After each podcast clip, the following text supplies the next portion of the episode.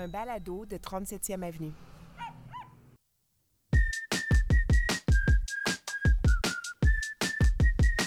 Le dimanche 26 juin 2022. Bon dimanche, Steve Prou dans vos oreilles pour ce deuxième épisode du balado de la culture médiatique. Cette semaine, ben, on s'est pas mal promené euh, sur les plateformes pour trouver de quoi nourrir nos yeux.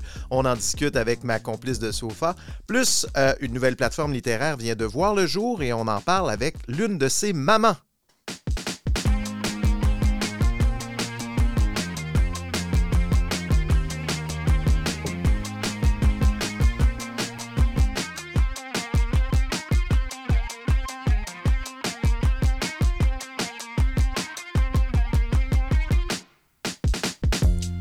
Chérie. Bon dimanche, content de te voir. Ça fait longtemps? Un bon petit rendez-vous, notre petit rendez-vous dominical, Mm-hmm. où est-ce qu'on parle de notre semaine, euh, notre semaine télévisuelle. Qui fut plutôt ordinaire cette semaine. C'était pas une semaine qui va passer aux annales. Non, exactement.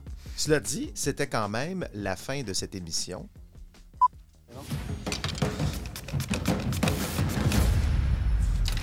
Coupe-toi pas! Ah, je me suis coupé, ouais. Ah, tu vois, c'est coupé. Ça, c'est le truc le plus dangereux. C'est extraordinaire, mais moi, j'en ai vu du monde se couper avec ça. C'est traitant. Quand est-ce que dans les chefs, on va enlever les foutues mandolines? Non, mais c'est vrai que c'est. Écoute, euh, la saison au complet, je pense que chaque épisode, il y avait oui. quelqu'un qui se coupait euh, un doigt. Non, non, ça, ça gicle le sang. Dans... Ben, moi, c'est ce que je déplore un peu. On parlait évi- évidemment de l'émission Les Chefs, 11e saison. Oui, depuis 2010, quand même. Mhm. Qui vient de se terminer. C'est Jean-Christophe qui a gagné, euh, pour ceux qui suivent cette série. Jean-Christophe, qu'on peut, je ne savais pas, mais on peut, il est sous-chef au restaurant Foxy. Fait que si on veut goûter sa cuisine, on peut aller là. euh, et puis, regarde, ce sera Ben, peut-être c'est un petit rendez-vous. un à- petit rendez-vous, Ben, un autre rendez-vous cet été. Mais non, c'est ce un peu ce que je déplore. J'aime beaucoup les chefs. Je trouve ça intéressant. Cette année, on a fait une belle part aussi aux produits québécois Oui. euh, avec la nouvelle coach. Colombe Saint-Pierre, en fait, qui est extraordinaire. là. extraordinaire. C'était une, une découverte pour toi, je pense. Écoute, moi, j'ai, euh, je suis allée lire sa vie après. Bon, J'ai tripé sur elle. euh, je vais aller au BIC, je vais aller manger à sa cantine, tout ça. Donc, euh, ouais. Il y a un documentaire sur elle, Colombe sauvage, qui est Mhm. disponible à ici tout.tv. Donc euh, oui, c'est une belle découverte, Colombe Saint-Pierre, qui a amené, j'ai l'impression, cet intérêt pour les, pour les produits québécois, les produits du terroir. Mais ce que je déplore de cette émission-là, c'est que je trouve des fois que la compétition prend un peu le pas sur la bouffe. Tu sais, c'est rendu, euh, écoute, c'est tellement stressant, cette émission-là. Écoute, moi, j'ai vraiment l'impression d'écouter 24 heures. Ben oui. J'ai le cœur qui bat, euh, j'ai de la misère à respirer. Je suis comme, voyons donc. Ben, c'est une sent- grémolata que vous faites, là, Ah pas une chirurgie à cœur ouvert. Non, Tu sais, je veux dire, on sauve pas du monde, c'est de la bouffe. là. Non, si j'avais un conseil à donner pour l'an prochain, ce serait peut-être euh, euh, calmons-nous sur le, sur le stress. C'est pas si important que ça, là, je trouve. Pour moi, la compétition, Non, puis en tant que spectateur, c'est plus ça qu'on retient. C'est Ouais. dommage, en fait. ouais, c'est vrai. Euh, je me rappelle peu des repas. Je me rappelle, par contre, d'avoir beaucoup euh, stressé. Puis Puis de de, mettre- de s'être beaucoup euh, coupé Oui, à la exactement. mandoline. Prochain extrait. Ce n'est pas chez vous ici. Mais de quoi vous parlez? Si, c'est l'Umbrella Academy. Ceci est la Sparrow Academy. Hmm, Umbrella Academy, donc euh, saison 3, série Netflix. Euh, la saison 1 est en 2019, 2020 pour la saison 2 et deux ans plus tard, on a la saison 3 qu'on attendait euh, quand même, pas juste nous, en fait, tout le monde. J'étais content de retrouver l'univers. Ben a- oui, les personnages, tout ça, il faut euh, souligner hein, que c'est la première fois qu'on voit Elliot Page, euh, connu là, avant euh, pour Ellen Page, là, depuis sa transition de genre de 2020, en Oui, 2020 puis on, en en, fait. on, en, on en fait une place aussi dans, dans la série. C'est ce qui est intéressant. Bon, au début, je trouvais ça un peu plaqué. J'avais l'impression que, bon, évidemment, les scénaristes, ils, ont dû, ils ont dû se creuser le coco parce que le personnage de Vania était une femme, puis là, ne joue plus de femme. Ouais, Donc, euh, il a fallu vraiment intégrer cette transition-là dans le scénario et on le voit. Puis on voit aussi qu'il y a comme une sorte de métaphore. hein. On remarque que tous les personnages, en fait, là, on est rendu à l'épisode 3, Mhm. euh, les personnages se font couper les cheveux. À chaque épisode, Elliot Page s'est fait couper les cheveux, changer de tête. Un autre, de- un autre des, euh, des Umbrella Ouais, il y a Academy trois, aussi. euh, trois personnages qui se font couper les ça, Il y a cheveux. comme une métaphore qui est en train de nous suivre. Donc, euh, j'ai l'impression que cette transition-là est en train de, de contaminer aussi le reste Mm-hmm. de l'Académie. Je ne sais pas où est-ce qu'on s'en va avec ça. Je veux mentionner quelque chose. Umbrella Academy, c'est presque une série canadienne. hein. Ah oui? Ben oui, le, le créateur, euh, ben, c'est Steve Blackman. Il avait fait aussi Fargo, la série Fargo, Oui. qu'on avait regardé un peu. Euh, bon, c'est un Canadien. Elliot Page, euh, originaire d'Halifax. Tout ça est tourné euh, en Ontario, à, à Hamilton, euh, la dans la ville d'Hamilton principalement.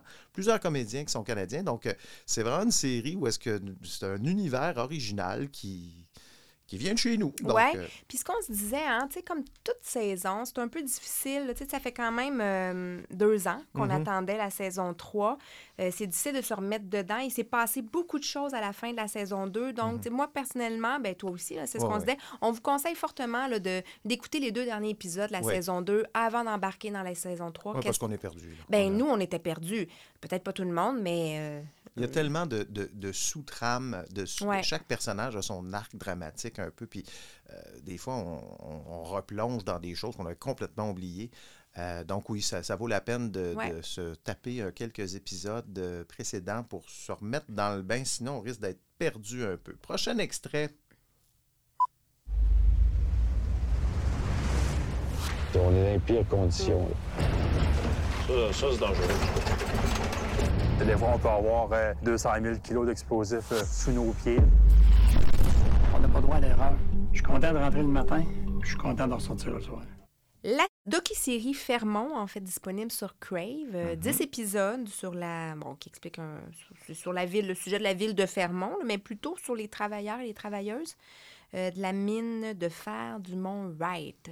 Oui, c'est pas une série qui est, euh, qui est ben oui, c'est récent, mais c'est, euh, ça a commencé en janvier à Canal D. Ça a été Ouais, diffusé à Canal D. Nous, on ne l'avait pas regardé, mais là, cette semaine, on cherchait un peu quoi regarder. Mhm. Puis on est tombé là-dessus. Moi, j'étais quand même agréablement surpris par cette série Ouais. que je trouvais intéressante. C'est comme vraiment un nouveau monde complètement différent de ce qui se passe ici dans Rosemont, Petite Patrie. Oui, puis moi, c'est une ville qui m'a toujours un peu fascinée. Là, Mhm. par, mais c'est sûr que, sais, au fil des épisodes, je trouve qu'on parle beaucoup de la mine, des Ouais. travailleurs à la mine. J'aurais voulu qu'on me parle de la ville, du mur écran, du centre d'achat dans le mur écran, des appartements, du quotidien de ces gens-là. Euh, on n'en parle pas du tout, en fait. Ouais, on est, on, on rend- euh, je, dirais, je dirais 10 épisodes, c'est quand même euh, un peu long. là. C'est-à-dire, nous, on, a, on a regardé peut-être 7 ou 8, là, Ouais. mais à un moment donné, ça revient un peu more of the same. C'est bon, c'est des gens qui travaillent dans une mine, c'est difficile, c'est dangereux. bon, on comprend. Mais- De toute évidence, il y a un public parce qu'il y a une saison 2 qui s'en vient. Bon. Le tournage se fait cet été. Fermont, bonne série, un Ouais. peu long. euh, c'est quand, même, euh, c'est quand même une belle découverte, je trouve.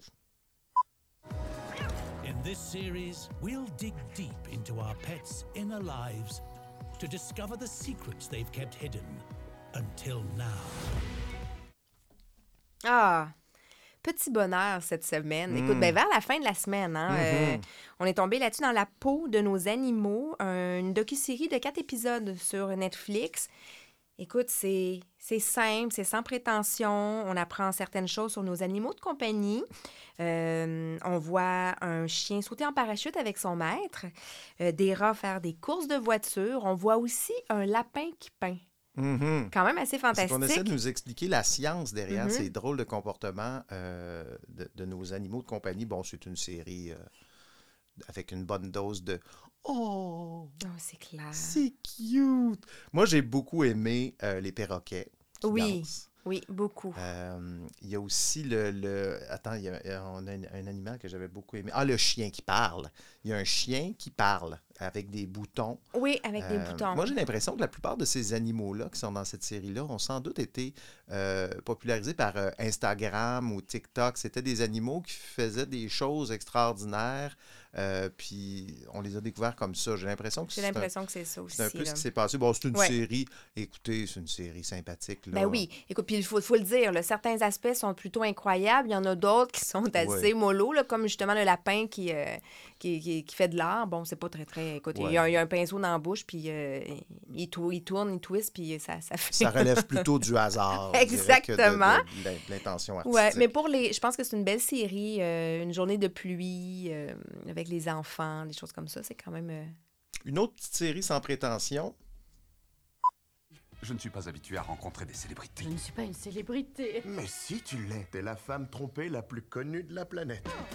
Ça vient de sortir, c'est sur Apple TV+. Euh, Loot, le gros lot en français, avec Mhm. Maya Rudolph. Euh, Bon. ben écoute, écoute, écoute, écoute, écoute. On a, on, on a regardé un épisode hier. Euh, c'est pas Disons un peu ce qui se passe dans la série. Là. euh. Ben écoute, elle, elle est. euh, son chum, il est euh, multimilliardaire, dans le fond. tu sais. Elle a tout ce qu'elle veut. euh, elle se fait tromper. Elle quitte son chum. Ils se divorcent. Ils se divorcent et elle. euh, Elle, dans le règlement de divorce, elle se retrouve avec 87 milliards de De dollars. C'est est une comédie riche. avec, euh, bon, avec Maya Rudolph. Je ne sais pas si vous la connaissez. Elle était dans Saturday Night Live. Mhm. Euh, bon, euh, tu sais, on, on a, on a notre, notre segment. Là.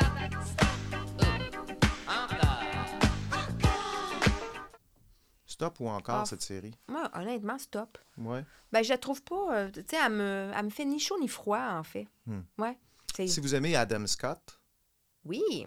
découvrez-le plutôt dans Dissociation, Severance. Oui, qui est une excellente Oh, série. Toujours sur vraiment. Apple TV+, une série réalisée par Ben Stiller qui est terminée, donc vous n'avez pas à attendre euh, chaque épisode chaque semaine, donc vous pouvez l'écouter en rafale. Mhm. Ça a été vraiment un, un petit coup de cœur cet hiver, euh, cette série-là. Euh, moins pour euh, Loot, on va, là, Ouais. on, va, on va regarder ailleurs. Dernière série de la semaine, ça c'est, ça, c'est moi. Space. The final frontier. These are the voyages of the Starship Enterprise. Its five year mission to explore strange new worlds, to seek out new life and new civilizations, to boldly go where no one has gone before. Vois que, là, je, vois que je tombe dans ta talle. Juste l'extrait, t'es en train de Ah, Je suis t'endormir. en train de mourir. Vous avez, on vient d'entendre, c'est euh, Star Trek Strange New Worlds, euh, c'est sur Crave, la saison 1 vient tout juste de sortir. En fait, c'est euh, une espèce de, de reboot, de, ben, c'est pas un reboot, là, c'est une nouvelle série Star Trek, mais qui se déroule avant la série originale avec William Shatner et tout le tralala. Et donc, ce que j'aime, c'est que justement, dans l'intro, euh, ils ont repris le générique du début de la série originale, mais ils l'ont mis un petit peu à la sauce euh, plus moderne. Euh, et il y a des petites choses comme ça. Bon, moi, je ne suis pas un grand, grand fan de Star Trek. Je pense que tu l'es plus que moi, hein, Isabelle? oui, vraiment. J'ai tout vu, tout, tout, tout, tout je me cherche des gens pour parler de Star Trek, mais j'en trouve pas. Si vous... Non, mais je suis pas un grand fan de Star Trek, mais j'aime les petits détails comme ça. Par exemple, dans la série, dans cette série-là, euh, il y a des personnages qu'on connaît, comme Spock. Euh, Il y a aussi le frère de Captain Kirk, ce qui, qui- qui est incarné par un comédien qui s'appelle Dan Janot. C'est aussi un Montréalais, comme William Shatner. J'aime ce petit détail qu'ils ont décidé, parce que William Shatner vient de Montréal, Mhm. puis son frère dans la série, c'est aussi un acteur qui vient de Montréal. C'est incroyable. C'est le genre de Wow. petites informations sans utilité que j'aime. Donc, ça, ils sont restés un peu fidèles au concept de Mhm. départ. là. Puis, euh, si vous aimez Star Trek, vous avez un peu décroché de, de, de ça avec toutes les incarnations qu'il y a eu au fil des années, ben, essayez-là. Strange New Worlds. Moi, j'ai trouvé ça quand même assez bien.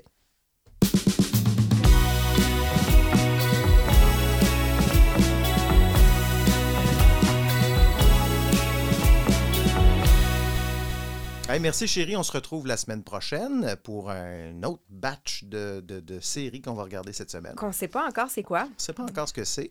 Alors, euh, ben, c'est ça. Ben, merci encore une fois pour, Merci pour à se retrouve toi. bientôt.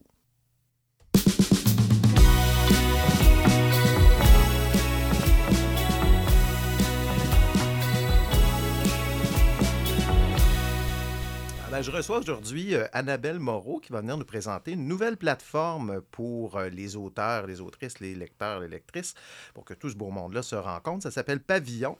Euh, mais d'abord, Annabelle, bon, vous, vous la connaissez. Bon, bonjour. Bonjour. Annabelle, bienvenue. Et je, vous annonce que ça fait sept jours que tu n'as pas fumé. Exactement, ça se passe bien quand même. Ouais. Oui, ma voix est plus claire, je l'espère. Ben bravo. Annabelle, tu as une carrière prolifique dans le monde, je dirais que ta carrière dans le monde des communications, Mhm. barre oblique, monde littéraire. Ouais. Depuis euh, une douzaine d'années, tu as travaillé à la Fondation Métropolis Bleu, tu as travaillé euh, à l'émission, la défunte émission Lire à, à Art TV. Oui. Euh, en janvier 2017, tu as aussi été nommée rédactrice en chef du magazine Lettres québécoises. Tout à fait. Le oui, magazine que tu as reviré de bord complètement. Oui, oui, oui, Dans les revues culturelles, il se passe beaucoup de choses dans les dernières années. Puis à l'aide québécoise, c'est un terrain de jeu exceptionnel. Donc, euh, j'en suis très contente. Et effectivement, je travaille depuis euh, plusieurs années dans, dans, ce qui, dans l'espace qui existe entre la littérature et les médias. Donc, euh, je pense qu'il y a beaucoup de choses et de liens à faire avec tout ça. Mais les, j'adore les deux milieux. Je pourrais pas vivre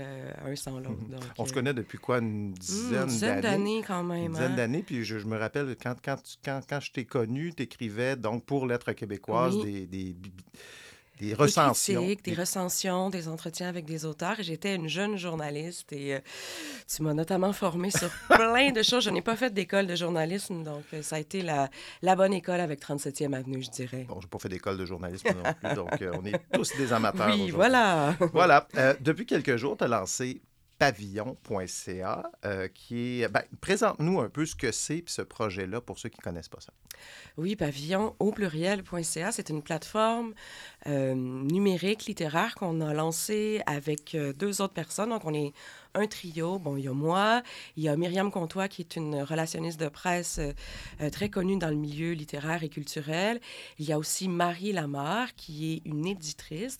Donc, à nous trois, on a remarqué que dans le milieu, justement, il y avait un espace à combler entre, disons, les maisons d'édition plus traditionnelles et les revues culturelles. Mm-hmm. Quelque chose qui se passerait sur le web, quelque chose qui serait peut-être de l'ordre peut-être du plus spontané, du laboratoire, de l'exploration beaucoup d'écrivains, d'écrivaines, d'artistes nous parlaient qu'il y avait besoin d'un espace euh, pour expérimenter des choses. Donc, on a imaginé euh, Pavillon, qui est, bon, une plateforme en ligne où on retrouve des projets. Nous, on les appelle les feuilletons. D'accord. Euh, parce qu'on souhaite que les écrivains écrivaines euh, produisent en fait euh, euh, avec une périodicité qui est déjà préétablie, donc une fois par semaine, une fois par deux semaines ou une fois par mois pour bien développer une relation avec les lecteurs, lectrices.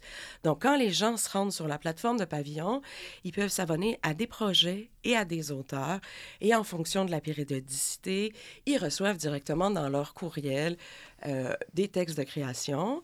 Euh, en ce moment, il y a de la nouvelle, de la poésie, euh, il y a des textes plus suivis, mais il y aura éventuellement aussi euh, de la chronique, on voudrait des arts visuels, de l'audio.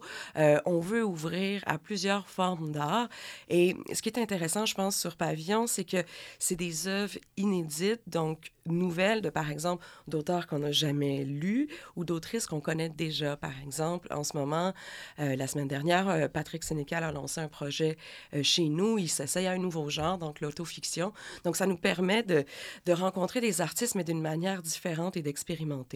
Et tout ça pour une somme de soit 2 ou 4 dollars par mois. Donc, euh, c'est très peu cher pour avoir des créations inédites directement chez soi. Ça ressemble un peu à l'initiative qu'il y avait eu, euh, je pense, il y a plusieurs années, là, Marie Laberge, elle avait fait comme... Oui. Elle envoyait des lettres. Elle envoyait des lettres. En fait, c'est ce lien-là, la même chose que nous, on veut développer, c'est-à-dire directement entre les créateurs et les lecteurs, lectrices, qui n'avaient pas nécessairement d'intermédiaire.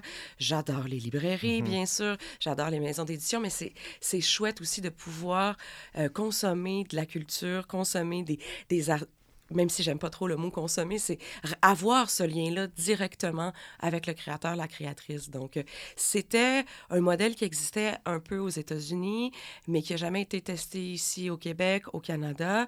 Donc, nous, on a travaillé vraiment avec des créateurs d'ici, des designers d'ici pour créer une plateforme vraiment adaptée à ce que nous, on pense être des, nouveaux, euh, des nouvelles méthodes de lecture, finalement. Tu dis que ça ressemble un peu à quelque chose aux États-Unis. Moi, je mm-hmm. connais Substack. Oui, Est-ce exactement. Que c'est un peu de ça qu'on parle?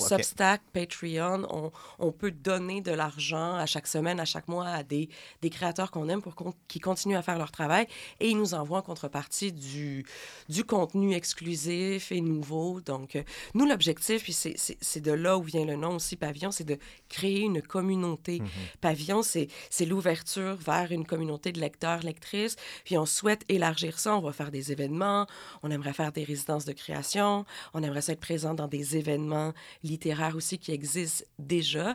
Donc, on, teste vraiment ce nouveau modèle-là. Puis pour le moment, on est extrêmement euh, heureuse de ce qui se passe parce qu'il y a une très bonne réaction. Puis, puis c'est le fun de voir les gens s'emballer pour des mhm. projets nouveaux et les essayer et, y aller vraiment. Là. Tu nous parlais un peu des auteurs. Bon, tu nous as parlé de Patrick Sénécal. Mhm. bon, pour l'avoir lu, lui, ce mhm. qu'il propose, c'est et si, et si toutes les histoires inventées depuis toutes ces années par Patrick mhm. Sénécal étaient inspirées de sa propre vie? Exactement. Donc, il se met en scène un peu là-dedans. Quels sont les autres auteurs qu'on retrouve sur Pavillon actuellement? Mais pour le moment, en date de la fin de juin, en ce moment, on a 14 projets euh, différents. Euh, on a, par exemple, un très jeune auteur, que c'est sa première création, Antoine Lucier, donc qui est plus dans le, dans le journal, l'écriture, il fait de la poésie aussi. On a Roselyne Lambert, une mhm. poète qui nous fait des, des cartes postales un peu de... Euh, de différents endroits qu'elle a visités dans le monde, notamment en Europe du Nord, euh, avec de la photo. On a Sophie Voyot qui nous parle de sa jeunesse dans, dans ce qui est plus un récit. Euh, j'aime beaucoup aussi, on a Catherine Voyer-Léger, qui est mhm. déjà une écrivaine qui était très présente dans, dans ce qu'on appelait avant les blogs, donc qui maintenant teste un peu son nouveau projet d'essai. Donc, elle, elle se consacre à des figures féminines de la culture pop qui l'ont euh, influencé. Euh, on a Marie-Cécile Labrèche, qui est une, une des, des, nouvellistes québécoises que je, que je préfère, avec un humour extrêmement euh, grinçant. Mélissa Véro aussi, qui nous fait de l'autofiction. Donc, il y a... Il n'y a, pas de genre, là. Il n'y a, pas de genre, il y a de l'horreur, de la poésie, de la nouvelle, du récit. En fait, c'est ça l'objectif. Puis tout ça euh, en fait, à Pavillon, il n'y a pas de case. Il y a de l'espace pour partager, pour lire, pour découvrir ensemble. Puis euh, là, on a lancé une première cohorte de 14 euh, projets, 14 auteurs, mais il y en aura certainement deux ou trois par année, des cohortes comme ça, où on pourra découvrir différents, différentes plumes. Mais comme je le disais, on souhaite aussi, on aimerait ça aller dans le balado, on aimerait ça aller dans la création visuelle. Donc, notre site, notre plateforme a été créée pour accueillir différents genres. Euh, la bande dessinée, par exemple, on n'en a pas encore. On a approché des gens en ce sens-là. Donc, on, souhaite vraiment qu'il y ait ce lien-là direct entre les créateurs, créatrices et les lecteurs, lectrices dans tous les genres. Et puis, euh, c'est ça. Pour le moment, on s'abonne à un auteur, mais quand il y aura plus d'auteurs... Euh, pour avoir des, bouquets d'auteurs. Des bouquets, d'ailleurs. Ben, on l'essaye, là, pour cette semaine, pour la première fois. On a fait une promotion, quatre auteurs, quatre mois, 44 dollars. C'est notre première promotion à vie, on l'essaie. notre premier bouquet d'auteurs, d'autrices, oui, tout à fait. Ben, merci, euh, Annabelle.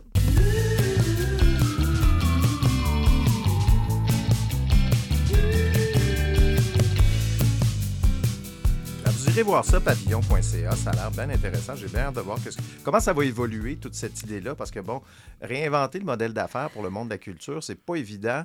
Vous essayez quelque chose de nouveau. Euh, j'espère que les gens vont embarquer. Je vous souhaite la meilleure des chances. Euh, comme je t'ai dans le petit studio aujourd'hui, Annabelle, je voulais, puis que mm-hmm. tu es une experte en livres et en médias, je mm-hmm. voulais qu'on discute un peu de ça aussi.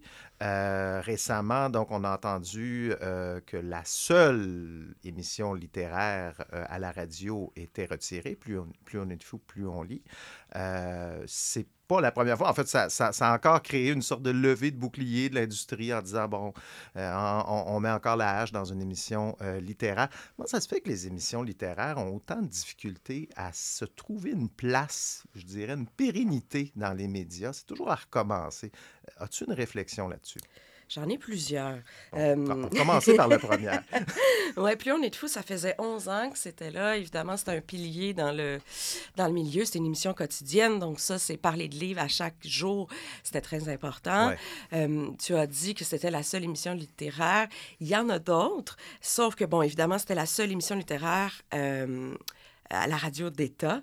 Donc, c'est ça qui, qui choque. J'oublie les émissions littéraires à, à Choix FM. Euh, oui, non, mais il y a, très récemment... Euh, euh, l'émission littéraire à Québec à la radio, Julie, oh mon Dieu, je vais dire son nom tout croche, mais bon, si vous irez voir sa page, elle s'appelle Julie Lit au lit Julie Lioli. Julie Lioli.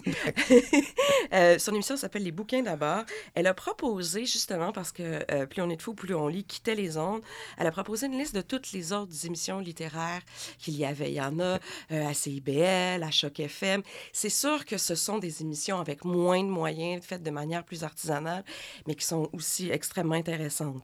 Mais pourquoi on lève les boucliers à chaque fois pour, euh, quand ça quitte les ondes à Radio-Canada, on a peur de plus parler des auteurs. On se demande pas pourquoi il n'y a pas d'émission juste de cinéma, juste de danse, Mhm. juste de théâtre, par exemple. On dirait que on, on positionne le- la littérature au-delà de tous les arts.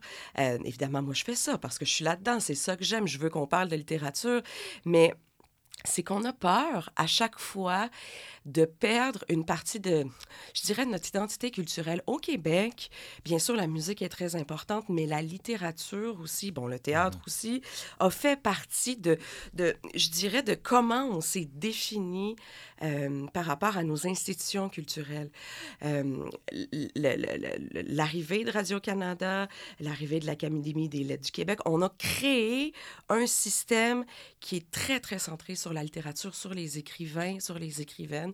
Donc, de les voir perdre un peu, de tomber de leur piédestal. Et c'est- toujours la même critique qu'on fait, c'est qu'on a peur après de tomber dans le divertissement puis qu'on fasse juste parler rapidement de livres. Mais euh, comme tu le disais, c'est quelque chose qui... euh, qui est critiqué depuis. En ce moment, je suis en train d'écouter des archives radiophoniques justement de Radio-Canada des années 70, 80, 90. C'est déjà quelque chose Ah oui. euh, qu'on décriait, la perte de l'espace pour la culture, à la radio, à la télévision, mais notamment pour la littérature. Je, parle, je pense qu'on en entend parler beaucoup aussi parce que les littéraires sont des gens de mots. Donc, euh, prennent la parole, s'insurgent sur les médias sociaux, prennent les plateformes pour dire que c'est euh, incommensurable, qu'on ne peut pas faire ça. Donc, c'est à la fois euh, euh, des gens qui savent s'exprimer, qui, qui portent le flambeau, et à la fois, on a peur toujours que ça soit une pente glissante de la culture au divertissement. Est-ce qu'on parle bien de livres dans les médias, selon toi? C'est vraiment ton, ton avis. Euh, À la télé, non. Non? Non. Euh, On en parle à tout le monde en parle. On en parle, à tout le monde en parle, puis je trouve ça intéressant que, que depuis toujours, ils aient fait, ben, depuis toujours, on peut les compter sur les doigts de quatre mains et quart, euh, les écrivains qui ont été là. Bien sûr, il va y avoir des essayés. Je pense, je pense à, par exemple, Alain Deneau, qui va être euh, invité de manière plus fréquente, mais... je, je suis contente, je suis, je suis heureuse quand il y a des écrivains et des écrivaines sur des grands plateaux comme ça, mais je considère pas que c'est vraiment la place pour ça. Si tu avais inventé, toi, puis là, je, te lance dans un, exercice de Oui. créativité, si tu avais inventé l'émission littéraire parfaite, ce serait quoi? Qu'est-ce qu'on. Comment. Ce serait quoi la formule? Gagnante? Hmm, des écrivains dans un ring, des écrivains dans la boue. Non, j'aime Ouais. bien, euh, il y, a- il y a une Non mais, formule... euh, non, mais je pensais à une compétition littéraire. Mm, tu sais, mm. On a des compétitions culinaires. culinaire, C'est pas- littéraire. ça marcherait-tu? Ben, tu sais, moi, je trouve les écrivains, les écrivaines... Un roman euh, presque parfait. Un roman presque parfait. Mais je les trouve bons en combat. Donc, Ouais. par exemple, justement, à Plus on est de fou, plus on lit, récemment, il y avait le combat des livres. Ça, je pense que c'est euh, un, un bel espace pour faire parler de livres puis d'utiliser aussi la parole, le débat et tout ça. Euh, moi, j'aime bien une émission en France euh, que j'écoute régulièrement, bon, à la télé, qui est aussi disponible en balado, qui s'appelle La Grande Librairie. Donc, qui, qui- qui est inspiré de l'émission euh, légendaire apostrophe. Donc, c'est un grand plateau qui dure trois heures. On met des écrivains, des écrivaines là-dedans, puis on, on leur pose des questions jusqu'à temps qu'ils pleurent, qu'ils craquent, qu'ils s'engueulent. Qui... Ça, ça me plaît. Ah oui? Oui, ça, tu ça me parlé plaît. aussi d'un balado bookmaker, aussi français Oui, malgré le oui, titre. Oui, oui, oui. Ben, ça, c'est un balado d'entretien. Je pense que la littérature, dans les médias en général, je suis très contente que- qu'elle qu'elle soit présente, qu'on en parle, mais mon problème, c'est toujours la durée. Je trouve, puis c'est la même chose pour le cinéma, le théâtre, la danse, c'est que ça prend du temps. Parler d'un livre, parler d'une pièce de théâtre en cinq minutes, pour moi, oui, ça peut donner envie d'y aller, mais pour aborder des enjeux de fond sur la création, sur l'écriture, ça prend du temps. C'est pour ça que moi, par exemple, on, parlait de Bookmaker, c'est toujours trois épisodes ou quatre épisodes avec un écrivain. Donc, on, on a l'occasion de passer plusieurs heures en tête à tête avec quelqu'un. Même chose avec ce que je disais, la grande librairie ou Apostrophe, qui sont des grands plateaux où on prend le temps. Mais Bookmaker, ce que tu, ce que, ce que tu m'avais dit, c'est qu'on Mm. on parle vraiment de la pratique, de, oui, ben, de la comment on du écrit. travail, c'est ça. d'écriture. Ça, moi, j'aime bien parce que, bien sûr, on aime ça parler des thèmes, de la manière euh, euh, que ça nous a- que, que- dont les auteurs ont été inspirés, mais on parle peu de l'écrivain, de l'écrivaine au travail, assis à sa table, qu'est-ce qu'il fait comme recherche, comment il fait pour vivre, est-ce que son quotidien, c'est juste des demandes de subventions, des choses pas payées? Il y a tellement d'aspects qui sont intéressants euh, dans- là-dedans, euh, qui, en tout cas, qui, moi, me, me parlent euh, beaucoup et qui font partie, je trouve, de l'écosystème d'une œuvre. Et c'est pas juste la réception, bien que la réception, la critique, par exemple, le débat, c'est très important, mais j'aime ça aussi aller en amont. Même chose quand on regarde des making-of de films, Ah, on adore, mais Ben je- oui. la même chose en, en littérature, c'est exceptionnel aussi. Moi, j'avais lu euh, On Writing de Oui. Stephen King, qui est exactement, Exactement, ça. C'est oui. Stephen King qui explique comment il écrit. Si vous, avez, si vous, si vous écrivez dans la vie, que vous avez la- la- l'occasion de mettre la main sur ce livre, c'est moi, en tout cas, je trouve ça vraiment euh, éclairant. Euh, on parle de, de littérature dans les Mhm. médias comme sujet de, de magazine ou de bon. Euh, mais il y a aussi la littérature dans les séries, dans les Mhm. films, s'inspirer de notre, de notre Mhm. littérature pour faire de la fiction. Euh, on en fait un peu au Québec, pas tant Mhm. que ça si on se compare à, à- à- ailleurs, Euh, mais on risque d'en faire de plus en plus. Récemment, j'ai vu là, que la SODEC avait financé, je pense que c'est une quinzaine de projets inspirés d'autant de livres euh, québécois. Il y a Simon Boulris là-dedans, il y a Biz, il y a toutes sortes de choses. Euh, Qu'est-ce que tu penses de ça, qu'on ait cet intérêt-là euh, de dire, ben, on va donner de l'argent pour essayer de, de faire vivre les univers qu'on crée dans les livres euh, à la télé? Moi, je trouve ça exceptionnel. Euh, c'est sûr que cette année, par exemple, on parlait de, de, séries télé adaptées, mais bon, il y a eu Maria Chapdelaine par Simon. euh, euh, Sébastien Pilote, pardon. Euh, je pense qu'avant, on le faisait davantage. J'écoutais cette semaine, justement, dans le cadre d'un autre projet, Anne Hébert parlait de, parler de la euh, scénarisation de son roman Kamouraska, puis elle expliquait, le- le- l'animateur lui demandait comment elle avait fait pour transposer l'un à l'autre. En fait, c'est pas une transposition, c'est vraiment une réécriture. Euh, là, on doit imaginer vraiment euh, des personnages de chair, de corps qui vont incarner euh, des univers. Mais je pense que ça devrait être, je sais pas si, si c'est une nouvelle initiative, cela par la SOLEC de, de, Ouais, de financer. l'information. Je- Mais je veux dire, c'est. et je trouve que c'est une excellente initiative. Anne Hébert disait qu'on le faisait pas assez parce que les. Les, les, les cinéastes préféraient partir de leur propre univers plutôt que de, de s'in- s'inventer dans un nouvel univers. Mhm. Mais là, ce que je vois avec la liste qu'on a sous les yeux, c'est qu'il y a beaucoup, euh, qu'il y a plusieurs des, des, des, des adaptations, des scénarios qui sont signés par les écrivains eux-mêmes et qui vont ensuite travailler sur la production. sur- Qu'est-ce qu'il y a comme, co- comme projet qu'on va ben, Il y voir? il y a l'ouvrage de Fanny Nebel, euh, Mukbang. Euh, je très hâte de voir ça. Je ne sais pas si tu avais vu cet ouvrage-là. Pas du tout, mais- Euh, euh, euh, Steve, c'est sur... euh, ça, ça rapporte beaucoup avec le ASMR et la, nourriture. Et ce livre-là comportait de multiples... L'ASMR. Exactement. et ce livre-là comportait de multiples codes QR dans la lecture qui nous amenaient vers d'autres univers. Donc, c'était déjà une expérience de lecture franchement déroutante. Je vois les filles de Caleb. Oui, ça, je pense À vont- nouveau? Oui, oui, ils vont le refaire pour Netflix. Ah oui, Ouais, c'est en fait Netflix a acheté une série Wow. euh, québécoise et ça va être Les filles de Caleb. Nouvelle génération. Nouvelle génération. Ouais. C'est- ce que je me dis aussi. Euh, Mettons, au- eu égard là, cette liste-là Mhm, de, de mhm. projets qui sont financés, euh, toi, dans ce que tu as lu de littérature québécoise, est-ce que ça t'était arrivé ces dernières années de se dire Hey, ça, ce serait bon, ce livre-là? Il me semble que je verrais ça à, Ah à la télé. Ah oui. Il y en a plusieurs que ça nous frappe directement. L'année passée, j'ai eu une révélation. Donc, euh, l'ouvrage d'un premier, premier écrivain qui a gagné le prix euh, Robert Clich, sur lequel j'étais jury. Donc, je ne sais pas si tu as entendu parler de Tout euh, de Paul Serge Forêt, qui est un médecin dans la vie. Euh, donc, ce, roman-là qui se passe sur la côte nord à Trinité, je crois. Donc, il est extrêmement déjà visuel, loufoque Mhm. et qui se rapproche un peu de l'écriture de John Irving. Donc, tout de suite, pour moi, c'était euh, c'était quelque chose qu'on devait euh, adapter. Et là, je pense pas que je fais de scoop, mais il y a déjà des gens qui ont mis la main euh, sur ce scénario-là.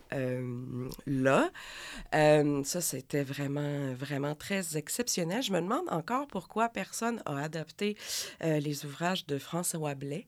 Euh, par exemple, euh, un de mes écrivains euh, favoris, fétiche, qui est décédé d'ailleurs tragiquement récemment. Donc, des univers extrêmement ouf, sordides et lugubres, toujours dans le coin de la Mauricie. Moi, il me Mhm. semble que ça me, ça me parlerait. On m'a Euh, déjà dit que la canicule des pauvres Oh. était en train de. C'est une brique, là. C'est une brique, Euh, euh, mais était en c'est train d'être. d'être euh, C'est un très beau projet parce Ouais. que ça se passe dans un immeuble. Il me semble bien, sur tout un été à Montréal, dans une canicule et tout le monde vit un peu dans sa petite, dans sa petite boîte à rats de manière extrêmement étouffante. Donc, ça peut créer des huis clos euh, Intéressant. très, très intéressants. Mais pour les films, je comprends, mais là, des séries télé, je, je suis euh, vraiment, vraiment intéressée. J'ai hâte de suivre euh, ces, euh, Ben, en tout ces cas, la bonne nouvelle, c'est qu'on risque de- on risque d'en voir de plus en plus euh, ces, Mhm. prochaines, ces prochaines années. Écoute, merci Annabelle. On va passer au questionnaire de proue. Wouhou! Le questionnaire de proue!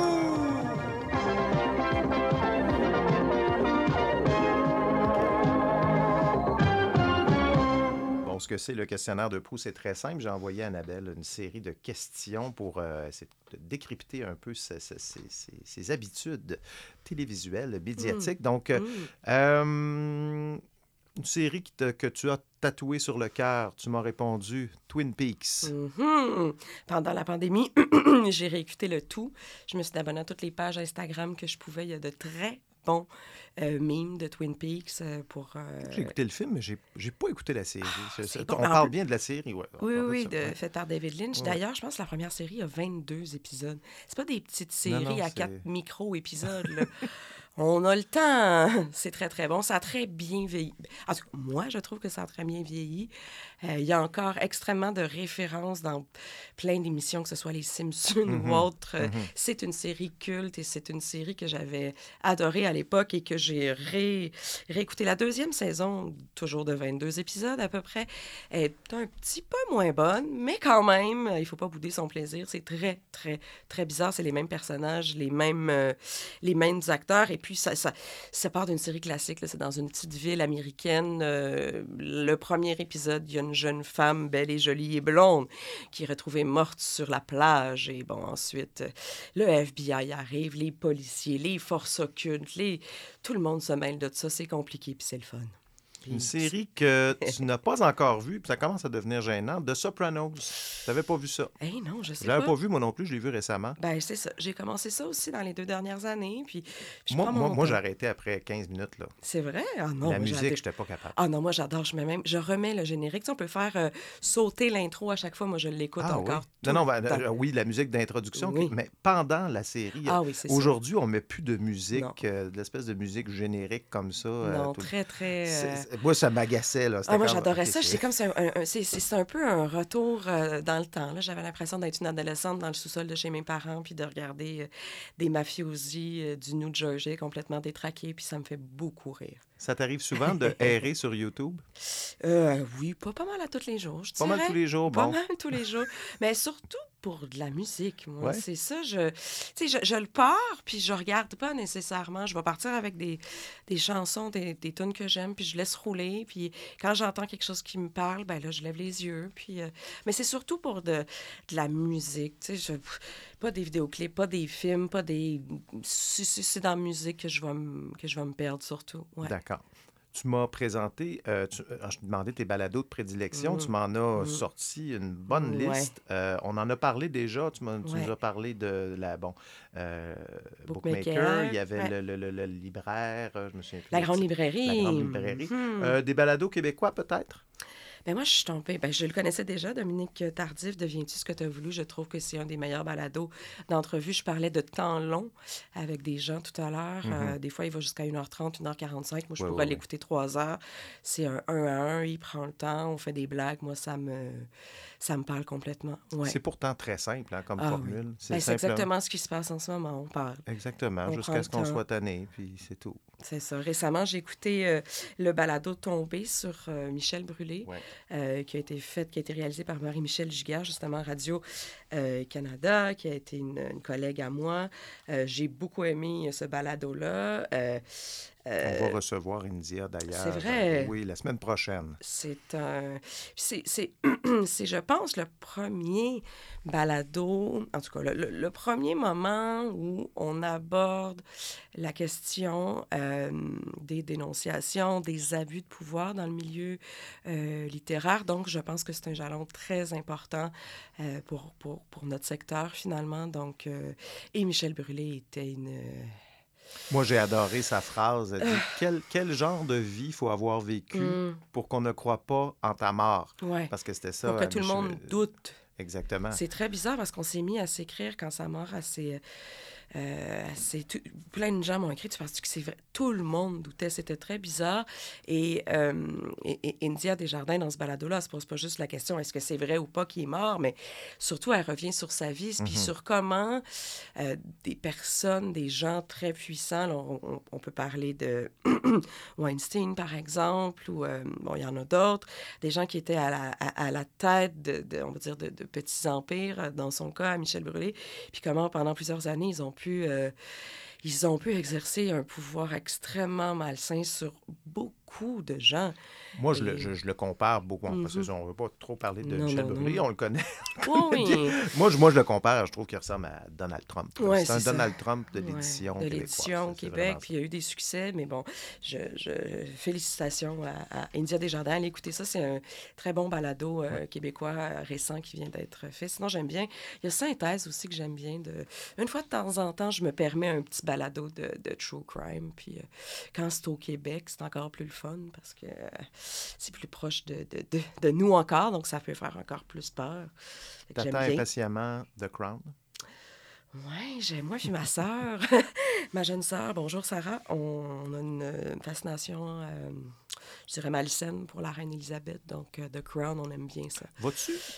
Est-ce que c'est la reine Élisabeth qui t'intéresse Mm. ou la monarchie britannique? Non, la reine Elisabeth, toutes les autres, je les aime pas. Ah, C'est ça, hein, moi Ouais. aussi, je suis un peu comme ça. Ouais. je- mais je ne sais pas pourquoi. Elle a une envergure, Ouais. elle a une prestance, elle a une dignité. Puis, tu sais, je veux dire, je j'aime pas le- le- la monarchie britannique. Euh, Je suis pas mal... euh, J'aimerais pas mal ça que la reine et ses euh, représentants quittent le Canada, euh, pas le Canada, mais le Québec un jour. Mais Elisabeth, elle a quelque chose. Mais après ça, On les s'en autres ensuite... tu- c'est que... Penses-tu que ça je sais pas, c'est notre conversation, mais c'est sûr que c'est dans les prochaines années que ça va se passer. Parce que, Oui. bon, 96 ans. euh, Oui.